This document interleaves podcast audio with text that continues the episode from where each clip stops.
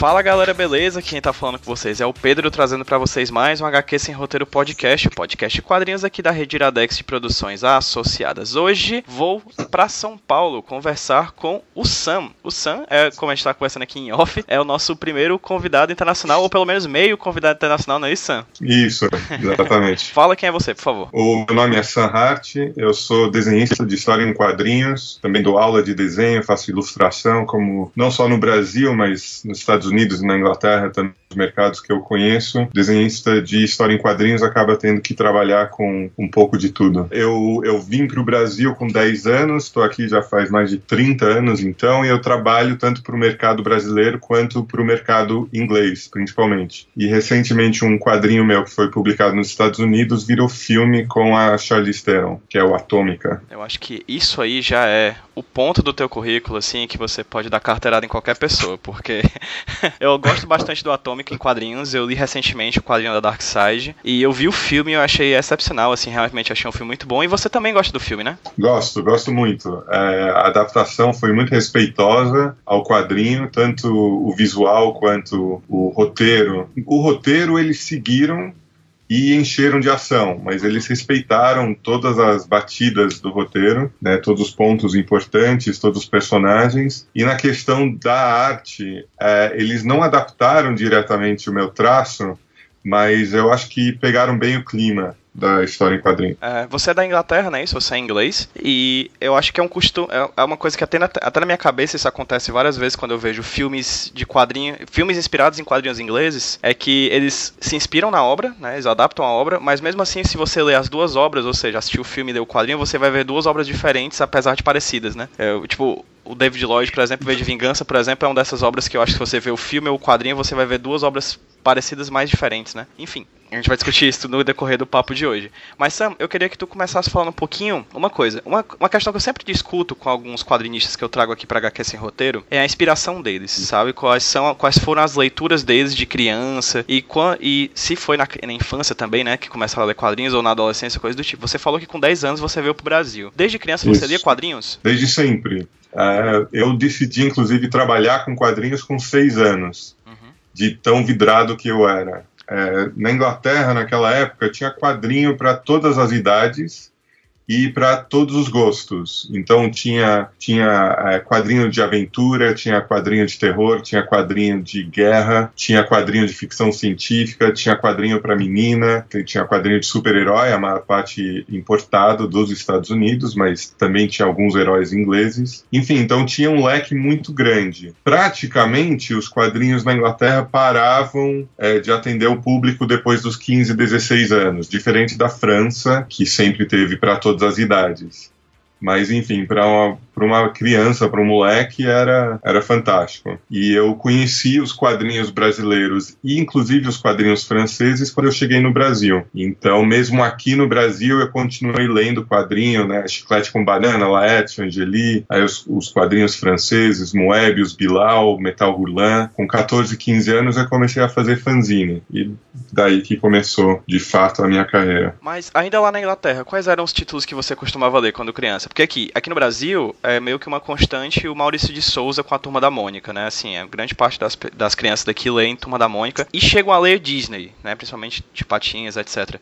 Mas lá na Inglaterra, como era? Na Inglaterra, os que eu mais gostavam é, dos infantis, né? O equivalente a Maurício de Souza seria é, e Dandy, que são duas revistas quase centenárias já. E, e o que eu mais gostava realmente era o, a 2000 AD, que é onde tem o Juiz Dredd. Que você chegou a desenhar, né? E muitos anos depois eu cheguei a desenhar, que também foi para mim um, um marco pessoal. Juiz Dredd é um ícone lá, né? Sim, completamente. Assim como a 2000 AD, que basicamente a... abriu para muita gente, né? Quase todos os desenhistas e roteiristas ingleses que depois foram trabalhar nos Estados Unidos começaram na 2000 AD. Menos um, um uma exceção exemplar é o Neil Gaiman. Ele escreveu alguns, se não me engano, pouquíssimos roteiros para 2000 AD. Perfeito. E no caso você veio para cá para o Brasil com 10 anos, não é isso? Isso. E já disse que desde quando tinha 6 anos queria ser quadrinista. Como é que foi o processo? Você já falou também que fez fanzine na, ali no meio da adolescência, meados da sua adolescência. Como é que foi o processo do Sam se tornar um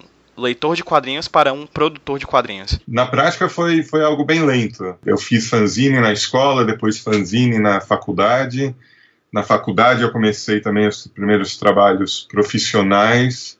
Se bem que eu minto, com 13 anos eu já estava fazendo arte final para um conhecido. Eu apresentei meu portfólio e alguns meses depois, quando ele quebrou o braço, ele me chamou para fazer arte final. Era algumas páginas infantis. Enfim, então eu sempre desenhei, mas de fato, com uns 18, 19 anos, é eu comecei a fazer quadrinhos e ser pago para isso. Depois eu fui morar na Inglaterra dos 22 aos 24, e nessa época eu trabalhei como assistente do John Higgins, que foi o colorista do Watchmen. O mercado né, de quadrinhos na Inglaterra, surpreendentemente pequeno, é mais saudável do que o mercado brasileiro ainda hoje, mas é um mercado pequeno, então você acaba conhecendo todos os, os artistas, os roteiristas né, nas convenções e numa dessas convenções eu conheci o John Higgins, ele me convidou para trabalhar com ele e eu também tive aula com o David Lloyd e com o Dave Gibbons. Então foi uma época bacana.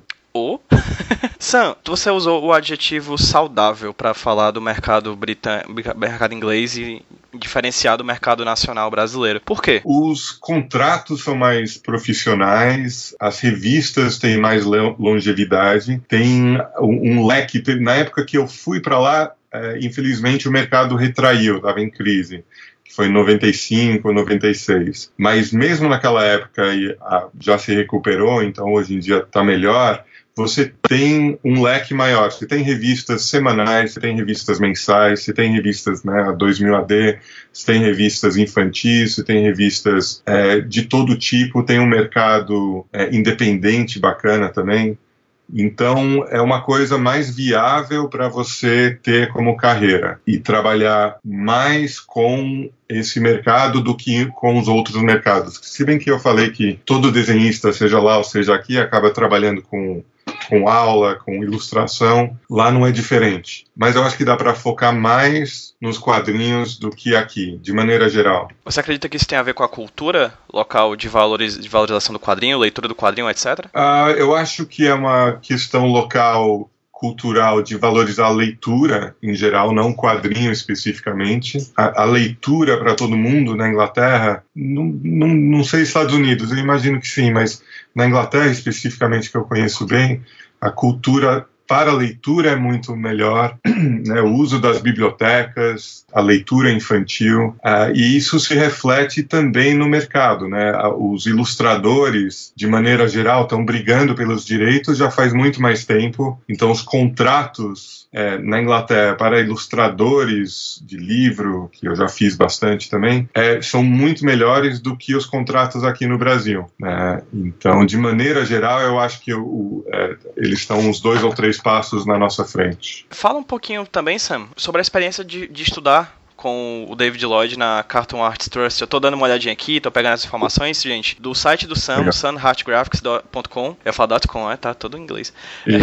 e aí eu tô, para quem tá ouvindo a gente, o link do site do Sam vai estar tá no post desse podcast para vocês conhecerem um pouco mais sobre o trabalho dele. Eu tô puxando as informações de lá e aí eu te pergunto, como é que foi o estudo com o David Lloyd? Cara, foi bem legal, bem bacana mesmo. Como, como eu tava falando lá, você, esbarra nos profissionais, nas convenções, nos eventos, assim como aqui você esbarra nos, nos desenhistas brasileiros. Uh, então dá para aproveitar para conhecer o trabalho, para conhecer a personalidade e, enfim, bater papo, né? Isso foi bem legal. Eles são absolutamente acessíveis, abertos, honesto sobre o mercado, sobre as experiências e dá para aprender bastante. Fantástico. Eu tô vendo aqui também que nesse período foi que você desenhou os quadrinhos do Power Rangers, é isso? Isso.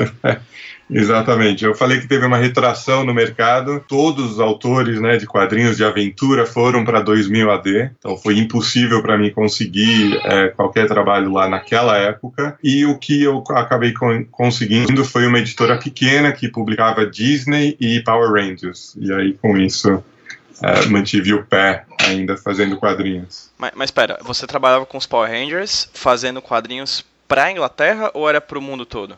Não, era pra Inglaterra. Era tipo franqueado? Era... Isso. Que Exatamente. Interessante. A Disney também era assim? E a Disney também. A, a Marvel ainda funciona dessa maneira na Inglaterra. Ah. A, tem uma, a Panini agora publica a, os quadrinhos mensais, né, de linha, mas tem editoras, eu acho que não é a própria Panini, acho que é outra editora, que publica material infantil com os heróis da Marvel e da DC e, e faz quadrinhos especificamente para o mercado inglês, com, com foco mais infantil. Então, são histórias curtas, de 8, 10 páginas é, por semana. Que interessante. E por semana publicado onde? Qual era o formato que essas histórias curtas saíam? É, é formato magazine, né? Então é, é hum, tamanho veja. É, não é coletânea, mas é, é aí tem passatempo, vem com, hum. a revista vem com hum. brinde.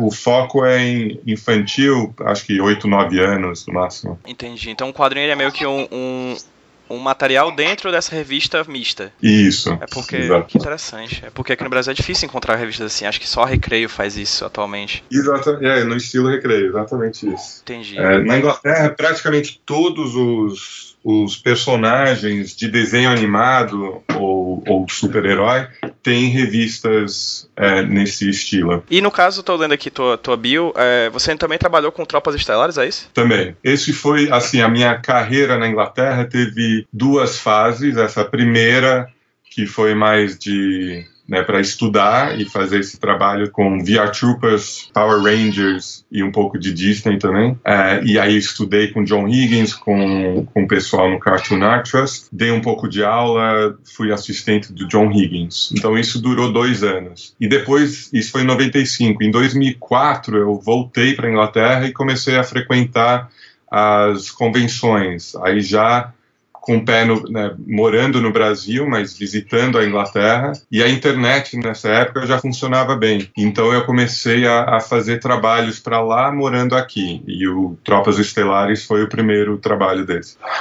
Era editora de, de jogos de RPG que tinha licença para fazer jogos do, é, do, do Tropas Estelares, e eles conseguiram também o direito para fazer quadrinhos. Uhum. Então foi com um cara que eu conheci online, o Tony Lee. Ele gostou do meu trabalho e me chamou para trabalhar junto com ele. E a gente continua a parceria em vários outros trabalhos também, desde Sim. então. Eu tô dando uma olhadinha aqui, tu fez outros graphic novels com ele, né? Tipo Robin Hood, King Arthur, Jonah, Jonah Dark? Jonah Dark, né?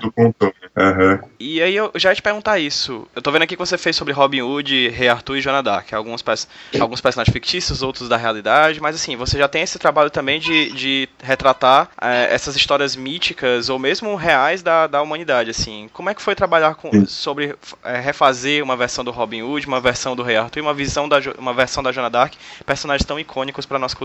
Cara, é, foi, foi fantástico. Tem, é, assim, é muito semelhante com, com desenhar, né, eventualmente trabalhar com personagens que você leu quando criança. Então, é, foi muito parecido para mim trabalhar com o Juiz Dredd. É, foi, foi uma sensação de, caraca, eu estou contribuindo para um personagem que eu li quando eu era criança. Então, nesse sentido, foi, foi bem bacana e, obviamente, eu tive que pesquisar bastante a época dos personagens. Né? Eu já fiz quatro livros para essa mesma coleção com o Tony Lee e é para uma editora de livros infanto-juvenis. Ah, então, é, são álbuns, né? não, não, não é quadrinho mensal, é, é, na média 120 ou 140 páginas cada, cada livro. E tem que fazer bastante pesquisa visual. Então foi ótimo para mim poder participar, é, né, contribuir com personagens que eu conhecia, que fazem parte da, da história mundial, e também foi num aspecto pessoal muito bacana poder estudar a época, porque ficou um buraco na minha educação quando criança, como eu saí da Inglaterra com 10 anos, eu saí, a gente estava estudando na aula de história mais ou menos a época dos romanos, quando, a, quando Londres foi fundada. E eu cheguei no Brasil e aqui estavam estudando quando o Brasil foi, foi encontrado. Então ficou um buraco do ano zero até o ano 1500, justamente a idade da, da Idade Média, a época da Idade Média e da Era das Trevas, que onde realmente eu não conhecia a história. E por, por puro acaso, a, a maior parte dessas histórias que eu fiz, o Rei Arthur, o Robin Hood, se passam nessa época. Né? O, o, rei Arthur é 1000, 1200 depois de Cristo e o, o, o, rei Arthur é 500 depois de Cristo e o Robin Hood é 1000, 1200 depois de Cristo. Então eu pude estudar essa época da qual eu conhecia pouco. Por mais que estivesse bastante vinculado com a Inglaterra, né? São... Sim, são todos personagens vinculados à Inglaterra, mas não necessariamente ingleses. Uhum. Então o Robin Hood e o rei Arthur são personagens é, da Inglaterra mas a Joana d'Arc e agora o mais recente foi a Grace O'Malley. Joana d'Arc, obviamente francesa, e Grace O'Malley foi uma pirata irlandesa do século XVI. Ela também existiu de fato. E qual foi o desafio desse da Grace O'Malley? Esse foi, foi legal porque eu uh, estudei também, a, a, época dela é mil 500 e trocado, ela foi contemporânea da Rainha Elizabeth, primeira, e ela até chegou a vir para Londres, ou ir para Londres e conversar com ela ao vivo. Então, foi já final da, da Idade Média, né, começo do, da época da, depois do Renascimento. Enfim, estudar a história da Inglaterra, e nesse caso, é muito. Obviamente, ela, a, a maior parte da história dela foi com barcos. Foi, ela foi pirata, uh, casou com, com duas ou quantas, mais de duas ou três vezes ela casou, os maridos morreram e ela sempre voltava à vida de pirata. E eu nasci, eu nasci não, eu, eu fui morar num barco quando eu era pequeno, quando eu tinha dois meses de idade. E eu morei no barco até os seis anos. Então também teve para mim essa questão de voltar a, a me relacionar com uma história que se passa na água e toda essa, essa vida de, de barqueiro. Espera, morar, morar mesmo? Você morou, tipo... Morou, morei, mas não, não num barco de mar. Na Inglaterra tem canais né, que percorrem a, a, o país todo e até o século XVIII a maior parte do transporte de cargas e até de comida era feita por barco. Né? É, estradas eram muito ruins, demorava muito tempo. O barco era mais suave, não, não chacoalhava e, e, era mais rápido. Então, até a começar a ter trem na Inglaterra, basicamente todo o transporte de carga era feito por barco. Já depois de ter trem, depois uh, rodovia, não precisou mais de barco, e nos anos 70, muitos hippies começaram a comprar e morar nesses barcos. Eles são barcos finos e compridos, chama longboat, e, e adaptaram então para a convivência, para a família. E os meus pais foram hippies e compraram um barco desses, enfim, e a gente passou uhum. seis anos no barco. Foi bem bacana. Gente, eu, eu tava esperando ter uma aula de quadrinhos aqui, eu tô tendo uma aula de história também, eu tô. eu tô meio. tá massa, tá muito legal. Sim, voltando pro, pro Brasil, Sam. É, você produziu coisas lá na, na, Inglaterra, como você acabou de falar, todos esses quadrinhos bacanas que você falou, alguns licenciados, alguns dessa, dessa linha de, de, de, personagens históricos, mas aqui no Brasil, qual foi o teu trabalho, quais foram os trabalhos que você realizou? Aqui no Brasil, eu, eu participei do projeto Front, uh, isso já depois né, dos fanzines na época da, da faculdade, depois de um ou outro trabalho profissional, esse que eu finalizei o, o Regis fazendo material infantil, então, o primeiro, primeiro trabalho mesmo onde eu investi tempo é, foi, foi na revista Front, e depois eu conheci alguns colegas lá, a gente fez uma revista de banca chamada Caos, que teve três edições, a gente criou personagens, é, vendemos publicidade, divulgamos enfim, foi um projeto bem bacana. Depois disso, eu fiz algumas adaptações literárias, como é, A Flauta Mágica, O Guarani e Hamlet. E mais recentemente, eu fiz um, um super-herói brasileiro autoral que chama Mega Ultra. E o, é um quadrinho só, de 48 páginas de história, é, que chama Projeto Mega Ultra Super Secreto. Perfeito. E, e esse você só compra comigo na, nos eventos. E você chegou a ganhar é, HQ Mix, né? Também? Isso, com fanzine ainda. Depois, uh, depois da escola, mais ou menos na época da faculdade, que eu comecei a participar mais né, do mundo é, profissional, de quem faz quadrinhos, eu conheci um pessoal, a gente montou uma revista chamada Matrix, que ganhou o HQ Mix e Primeira Bienal Internacional de Quadrinhos, os dois em 1991, já faz um tempinho. Sam, já falamos sobre esse trabalho todo na Inglaterra, aqui no Brasil, e assim, o papo, ah, o que me fez conhecer o teu trabalho, o que eu tive contato com o teu trabalho foi a partir do Atômica, no caso o quadrinho e o filme, né? E aí eu vou falar uhum. um pouquinho, vamos falar um pouquinho agora também como é que foi esse processo. Como é que você lembra como é que foi o começo do, do Atômica, no caso a época ainda Dakota City, né, na cidade mais fria? Como é que foi o processo de criação desse quadrinho? Esse quadrinho aconteceu porque o Anthony Johnson, roteirista, me, me convidou para ilustrar. Ele já tinha escrito o roteiro, a gente tinha se conhecido, mas na época que eu estava desenhando Tropas Estelares com o Tony Lee, e, e aí eu conheci o Anthony, a gente se deu bem. Alguns anos depois, né, 2010, ele me convidou para ilustrar o material. Ele já tinha escrito pesquisado, já tinha decupado as páginas, decupado no sentido de separar quadro a quadro. Então, é, eu tive de criação inicial era só visualizar os personagens. A própria a Lorraine eu baseei na minha avó, alguma coisa na descrição da personagem me lembrou a personalidade da minha avó por parte de pai, ou seja, a minha avó inglesa. Depois deles aprovarem, isso já com a editora, ele já estava com a editora fechada, a Oni Press, nos Estados Unidos. Depois deles aprovarem os desenhos de, dos personagens, eu comecei a ilustrar. A princípio, eu ia fazer esse material em três meses. O preço por página que eles iam pagar era muito pouco. Só ia valer a pena para mim se eu conseguisse produzir em três meses. Por sorte, o material era em preto e branco e um, um formato um pouco menor do que o, o formato de super-herói americano. Então, daria tempo. Só que tive um revés na minha vida que atrapalhou os planos e em vez de três meses eu levei 12 meses para ilustrar. Por sorte, porque aí se, né, já me adiantando, eu não tive nada a ver com a venda do material para para a produtora da Charlize, né? Foi isso, foi tudo a, a própria editora que conseguiu. Eles já tinham feito um material para o cinema que é o Scott Pilgrim contra o Mundo. Do Brian é. Lee O'Malley, né? O, Exatamente. O, o filme isso. do Edgar Wright. Exatamente. Então eles já tinham essa experiência em Hollywood, eles já sabiam que era possível vender material para lá e como é que fazia e tal. Então eles estavam negociando esse material antes mesmo de ser publicado. E, e aí levou uns, uns três, quatro anos para eles fecharem. E eu recebi a notícia pelo Twitter é, um amigo meu me deu os parabéns. Aliás, o próprio Tony Lee é, me deu os parabéns. Ele falou: Ah, parabéns. Eu, como assim? Não é meu aniversário? não, não, pelo filme. É o que o filme?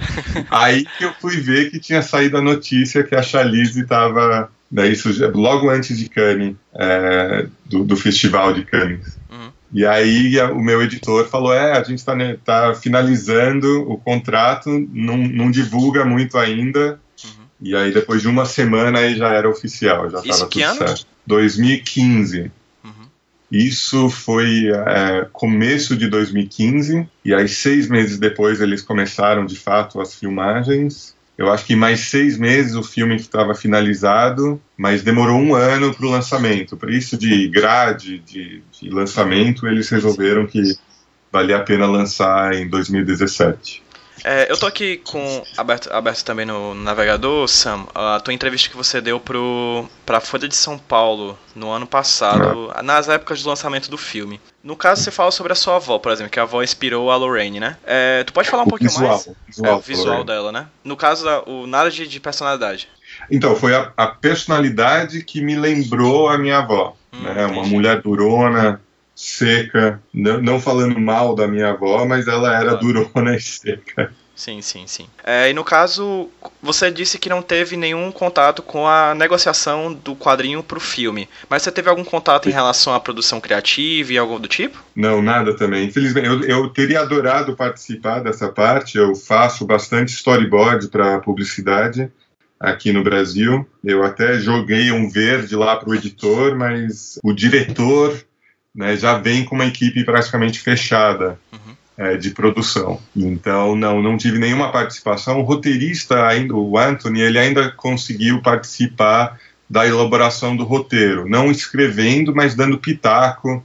Ele teve contato então com, com a produção e ele passou um dia na, nas gravações Olha em aí. Budapeste. E Sam, eu costumo perguntar coisas técnicas, etc, mas eu vou ser um pouquinho um fanboy assim. Como é que foi para ti, cara, como autor ver teu, quadro, teu quadrinho chegando a um filme de Hollywood? Cara, surreal. Tudo que você imagina de surreal é exatamente isso. Foi, foi bem bacana, bem bacana mesmo e meu, eu não tenho nenhuma reclamação nem ao, ao resultado que, que foi excelente, ao meu ver. Tudo bem, eles terem colocado muita ação. A gente, num primeiro momento, achou que ia ser um filme mais próximo do quadrinho, mais sisudo, mais sério. Mas assim que entrou o diretor, aí a gente já percebeu, e obviamente aceitamos numa boa, de que ia ter muita pancadaria. E Mas eles, eles foram super respeitosos com o material, não alteraram é, demais os personagens e, e, pelo contrário eles tiveram excelentes atores né, trabalhando no filme. Então então eu posso recomendar sem, sem, sem nenhum pé atrás. Eu realmente gosto do filme. E, e, e, era uma coisa que eu não esperava. Apesar de eu ter produzido o quadrinho pensando num storyboard de cinema, eu achei que poderia, né, que o visual de um storyboard poderia ser adequado para esse material mas eu não imaginei que de fato poderia virar um filme. Então, o momento em que isso me pegou, que eu, que eu falei, caraca, isso daqui é surreal, foi quando eu fui ver é, uma das pré-estreias nos Estados Unidos, em Los Angeles, e eu bati um papo com um dos atores coadjuvantes. É um, um, ator bem bacana, no filme ele faz o personagem do Spyglass, e eu gosto muito dele, e ele estava sentado atrás de mim no cinema. Então eu estava assistindo ele no cinema na minha frente e tendo ele na cadeira atrás de mim. Foi, foi, um, foi um momento que eu falei, caraca, isso daqui não acontece todo dia. Fenomenal. E, cara, voltando um pouquinho pro quadrinho, como você falou, ele é um quadrinho preto e branco, né? Diferente do uhum. filme, ele é bastante dialogado, é um quadrinho de diálogo, né? Existem muitas conversas, é um quadrinho tenso por causa disso também, por causa do diálogo. É, como é que foi você criar a ambientação dessa história, né? Tá, tá que a história foi do, do Anthony, mas como é que foi criar isso? Porque, assim, eu fazendo as contas, né? Você veio pro Brasil mais ou menos no... no em que ano? 83, final 83, de 83. Pronto. Então você já estava aqui quando, a, quando estava explodindo a questão da Guerra Fria lá, lá na Europa, né? No mundo todo, pra ser sincero, uhum. porque a Guerra Fria envolveu o mundo inteiro. Como é que foi essa pesquisa de você pro quadrinho, para as questões visuais, etc? Para a cidade também de Berlim? Cara, principalmente Google. É, hoje em dia é uma maravilha. Quando eu comecei a fazer quadrinhos, meu, era uma dificuldade conseguir referência. Você tinha que viajar, ou contar com amigos, ou ir na biblioteca, ou conseguir em sebo. Eu vivia em sebos procurando material de referência a revista National Geographic, para todos os ilustradores, era algo essencial. E hoje em dia, praticamente, você consegue resolver quase tudo com uma pesquisa no Google, ou algumas horas de pesquisa no Google, pelo menos. Uh, mas fora isso, eu fiz pesquisa né, em livro, com amigos. Eu nunca fui para Berlim, mas o clima é, é, bem parecido com a Inglaterra, né? E tinha essa questão do preto e branco, onde eu estava tentando usar a sombra o máximo possível para ajudar a esconder o, o que poderia né, ser uma ameaça para a personagem e, e, ter essa, esse visual pesado na página. Né? O muro, principalmente, eu quis que fosse uma presença, uh, uma sombra sobre, sobre essa relação da personagem com os outros outros agentes secretos. E voltando aqui ao texto da Folha, para quem tá ouvindo a gente vai estar linkado no post, tá? É, fala aqui que ele foi um, o quadrinho foi um best-seller nos Estados Unidos e Reino Unido na época que saiu, né? Como é que foi para você, como é que foi a recepção que você viu do público em relação ao Decoded City lá fora?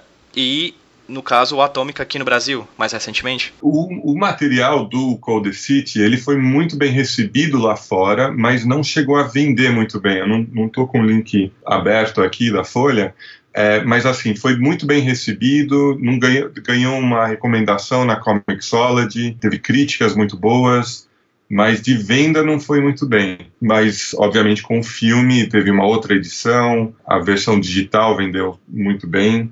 Então, as vendas realmente começaram a, a, emplacar com o filme. Aqui no Brasil, até onde eu sei, vendeu bem também a edição da Dark Side, e a Dark Side fez uma, uma edição primorosa, né? Eles, Belíssima, eles, né, cara? A Dark Side, ela não, eles não sabe brincar. Né? Exatamente. Eles fizeram capa dura, como a primeira edição americana, né, um papel bacana, né, impressão 10, enfim, foi, foi uma produção excelente. E fizeram vários lançamentos, da, das quais eu participei, várias tardes de autógrafo, então tô curtindo isso também, finalmente o material. Aliás, não, o Robin Hood e o Rei Arthur também foram publicados aqui no Brasil, mas tiveram uma distribuição tímida, a editora Edições SM, mas dá para comprar na Amazon na, ou na Saraiva. E Sam, quais são os planos? A gente estava aqui discutindo, estava aqui conversando que tu, a gente teve que dar um tempinho aqui na gravação por causa de, de um trabalho, por exemplo, que você está fazendo. O que é que está vindo por aí? É, esse trabalho, na verdade, é de ilustração, o que eu estava fechando agora. Eu, apesar do filme, eu continuo tendo que fazer ilustração, storyboard, é, dou aula, tem bastante disso que eu curto, né? Algumas dessas coisas desenvolvem a, áreas diferentes do desenho, então isso é sempre bacana. E em termos de projeto de quadrinho, eu tenho um roteiro autoral, né? A primeira coisa que eu fiz depois do filme foi esse projeto do, do Mega Ultra. Então era uma ideia de super-herói brasileiro que estava na minha cabeça já fazia alguns, alguns anos e que eu resolvi colocar no papel. E no que eu estava desenvolvendo esse material, um outro projeto pessoal começou a, a tomar forma, que eu já escrevi, tem 140 páginas e eu vou começar a desenhar logo. Eu estou enrolando para desenhar porque outros trabalhos sempre aparecem na frente. Mas o projeto desse ano é esse trabalho autoral. Perfeito, Sam. Muito obrigado por você ter topado conversar comigo aqui para HQ Sem Roteiro. Para quem está ouvindo a gente, como é que as pessoas conseguem encontrar o teu trabalho na internet para conhecer mais o que você faz? É, na Livraria Cultura ou na Amazon Livraria Saraiva tem bastante material ou no meu site que é o samhartgraphics.com tem o meu e-mail, que é sam.samhardgraphics.com. Também estou no Instagram, no, no Facebook e no Twitter tudo com uma variação aí de Sanhat. Ótimo, todos esses links vão estar no post para quem tá ouvindo a gente. Sam, novamente, muito obrigado por você ter conversado aqui comigo. Cara, parabéns pelo trabalho que você faz, parabéns por você ter conseguido emplacar um quadrinho que virou um filme blockbuster, assim, com uma das maiores atrizes da atualidade, que a maior, assim, realmente. Eu lembro de ter ido pro filme e eu fiquei vibrando, assim, é um filme muito bom. É sempre bom ver a, é sempre bom ver a Charlize Theron batendo na galera, né?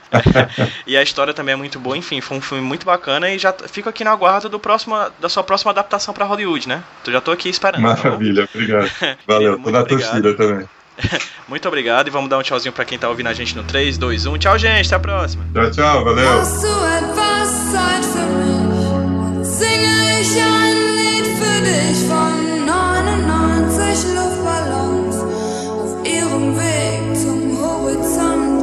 Denkst du vielleicht grad an mich?